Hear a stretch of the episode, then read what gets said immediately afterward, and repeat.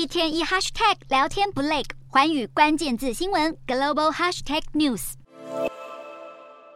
怎么可以吃兔兔？隋唐一阵灵魂直问，成为中国都会爱情电影的金句之一。不过，在四川和重庆地区，则是吃兔肉为一种饮食文化。当地人讲起兔肉，还有顺口溜，更已经形成了产业链。有看法指出，因为四川地形多丘陵，不适合大规模养牛，倒是适合兔子的生长。加上川菜重口味，又积极研发各种吃法，都可能是四川人爱兔肉的原因。而在兔子农场，最多的是全身白毛，只有耳朵、鼻子、四肢和尾巴有黑毛的伊拉兔，是中国常见的肉兔品种之一。此外，还有兔肉制品的品兔师，工作是把关卤味产品的品质，年薪可达三十万人民币，约合一百三十五万台币。如果说吃兔兔在中国是一种偏好，在北韩则被领导人金正恩视为是替粮食危机解套。南韩媒体报道，新冠疫情爆发之后，北韩关闭边境，使得食物短缺，人民营养不良问题恶化。因此，二零二一年中，平壤当局在各地展开了大规模的养兔工作，推广全民养兔，自然获得各级机关、企业、家庭和学校响应，就连中学生也不例外。